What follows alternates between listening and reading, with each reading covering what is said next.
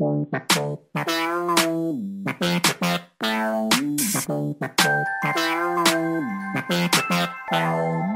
走台湾，共感每一处发生的美好，听见台湾这片土地正在诉说的故事。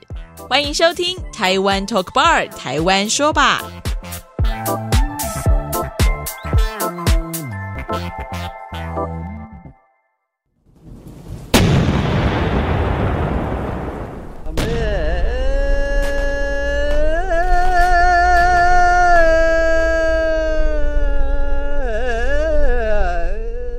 回来以后，我们可以看到马路边上一个洞一个洞的，把它掏空以后吃土，不可思议的事情。连我们想，那当初我们就可以吃土吗？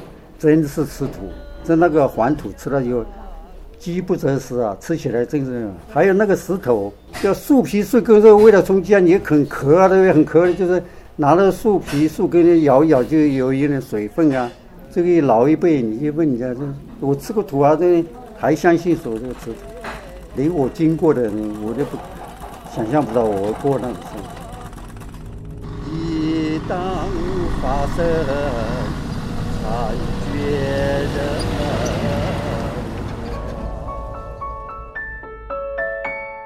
吃土是现代人的网络流行用语，形容穷到没钱吃饭，只能吃土。但没想到，在过去的战争期间，这竟然是活下去的唯一方法。而电影《异域》是九零年代轰动一时的战争片，描写的是一群云南的反共志愿军在滇缅异域奋战求生、动荡流离十一年的苦难岁月。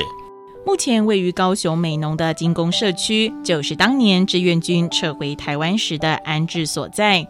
而今天我们要介绍的，就是这群异域孤军的后代，要如何用饮食文化在这里打造属于他们的家园。我们没有家，我从小在那里流浪呀，处处无家，处处家，没有家，什么都没有，我只能在在在那里感触。所以说，处处为家，处处家，到处都我家。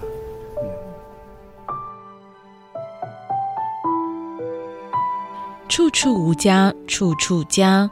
在八岁时就被编入中共人民公社生产大队，成为娃娃兵的马有福，回想起幼时颠沛流离的征战流浪，每天睁开眼睛，只想着如何活着度过今天。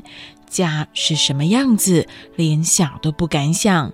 就在终于等到军队撤退令结束，流离失所的征战流浪后。原以为来到台湾能够重建属于自己的家园，但没想到在他们眼前的却是一片大小石头堆砌而成的河滩地。不过，这对马有福来说已经是幸福天堂。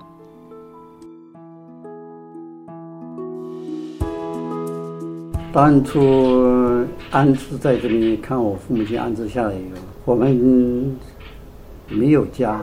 在大陆也是都是获救的啊，然后到处去别个国家去流浪。那回到这边来以后，再怎么样石头地，再怎么样，就一个家。只要自己肯做，这个是永远自己的家。我们什么都没有，没有得吃，没有得住，日子过啊。现在有一个地方住到。啊，吃的当下，今天有的吃，我还管你那明天有没有吃啊？那边我这就秘密做就好了。我们现在住的地方，那个地貌哈，改变的真的是很大。寒暑假我们的工作，不是去打工，就是跟着比我们年长一点的去挖石头，用用那个漏斗端上去扫出来，这就是是我们打工的钱了。经过战争的洗礼，就算是石头地，也磨灭不了他们对于家的渴望。也因为经历过战争，当时为了存活下去，这些志愿军的家眷们练就了环境所逼的厨艺功夫。因为对他们来说，绿的就是菜，会动的就是肉。我们吃都是吃那种老的，然后切成丝，我等下炒炒给你们吃。青绿饱满的青木瓜，在厨师朱秀英利落的大法下，和小黄瓜、柠檬、番茄、大蒜、香菜一起放进木桩，再淋上云南的料理灵魂独门酱汁，拌在一块后，天气炎热的时候吃上一口，酸甜清脆的口感，让人脾胃大开。朱秀英是滇缅二代，从小看着父母制作云南料理。那时的她觉得这些家乡菜稀松平常，直到父亲离开后，才发现云南菜的保存是自己必须肩负的责任。其实我很多东西，其实我做的菜配合我妈妈跟我爸爸，我用他们的以前小时候他们的那种理念。我爸爸跟我讲了一个很很重要的观念，他说云南的东西哈。你只要搭配的好，你做的每一道菜都非常棒，尤其是酱，酱料决定于你今天的菜。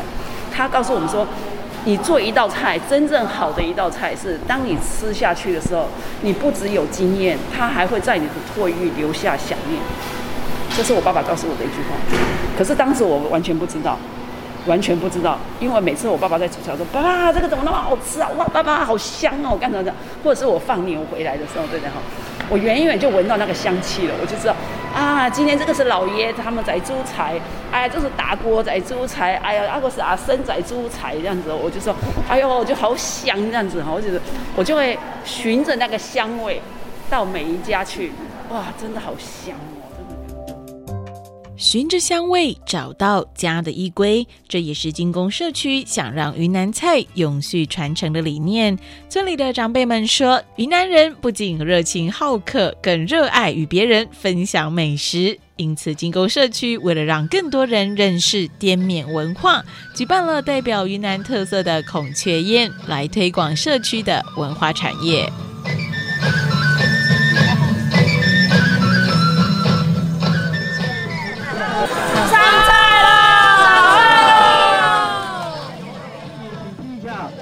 把叶子打开，让我们认识我们的食材。这一道菜叫马铃薯泥。我们马铃薯里面主要增加什么了？呃，酸菜啊，酸菜来调味。因为我们滇缅主要的口感东西，一个是酸的，一个是辣的，所以这个是酸菜啊，酸菜跟马铃薯泥。云南有“彩云之南”的美称。丰富的环境资源孕育出多元的民族，还有特色的作物，也进而发展出独具特色的滇缅饮食文化。滇缅料理的主要口味就是酸和辣，因此香料就成为不可或缺的灵魂角色。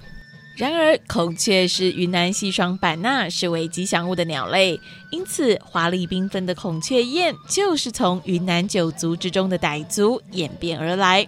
用孔雀装置以及米塞作为主体，芭蕉叶为盘，放上一道道特色料理：包料鱼、豆腐香肠、豌豆凉粉、大薄片、酸菜马铃薯，再搭配最具特色的手抓饭，让人食指大动，想立刻动手又动口。没有吃过这样，然后用手抓，很新鲜感，酸酸辣辣的，会呛到脑门，这是最道地的一个云南菜。第一次举办大型活动的建工社区，傣族孔雀宴的初登场呢，就吸引了将近两百人的参与。直到隔年推出五百席的佤族水牛宴，更是秒杀完售。而社区呢，也陆续将意向设计规划的更加完善，不仅是重建故事墙、复兴传统服饰，也没和师资来录制社区耆老的口述历史，以及编写滇缅的食谱书。尝试将社区营造的准备完善，但是每年才举办一次的特色餐宴，无法为社区带来持续性的人潮以及固定营运，因此长期进驻辅导的高雄市农业局农村发展科科长方启峰就认为，在社区成立一个滇缅厨房，不仅能让社区的饮食特色保持热度，也能为社区带来实质的回馈。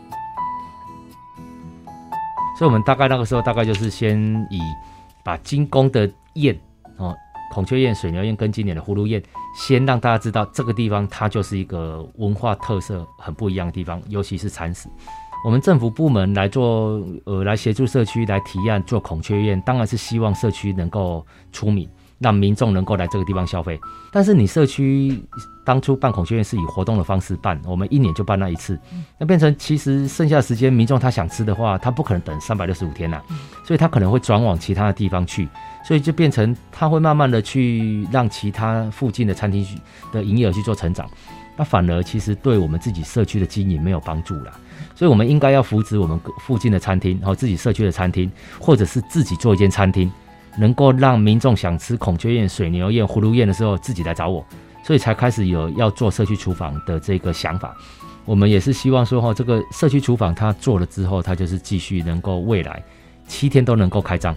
哦，它如果未来七天都能够开张的话，而且生意都不错，那我们在加户计划的部分就会在里面再引引入第二间餐厅。所以这部分我们大概已经有跟社区讨论过，所以社区其实这部分是也很团结啦，哦，也认为说我们应该是慢慢一步一步慢慢做，哦，所以我想在餐厅的部分哈，我们也希望说利用这样子慢慢的让民众能够知道之后，未来他会推出不一样的菜单。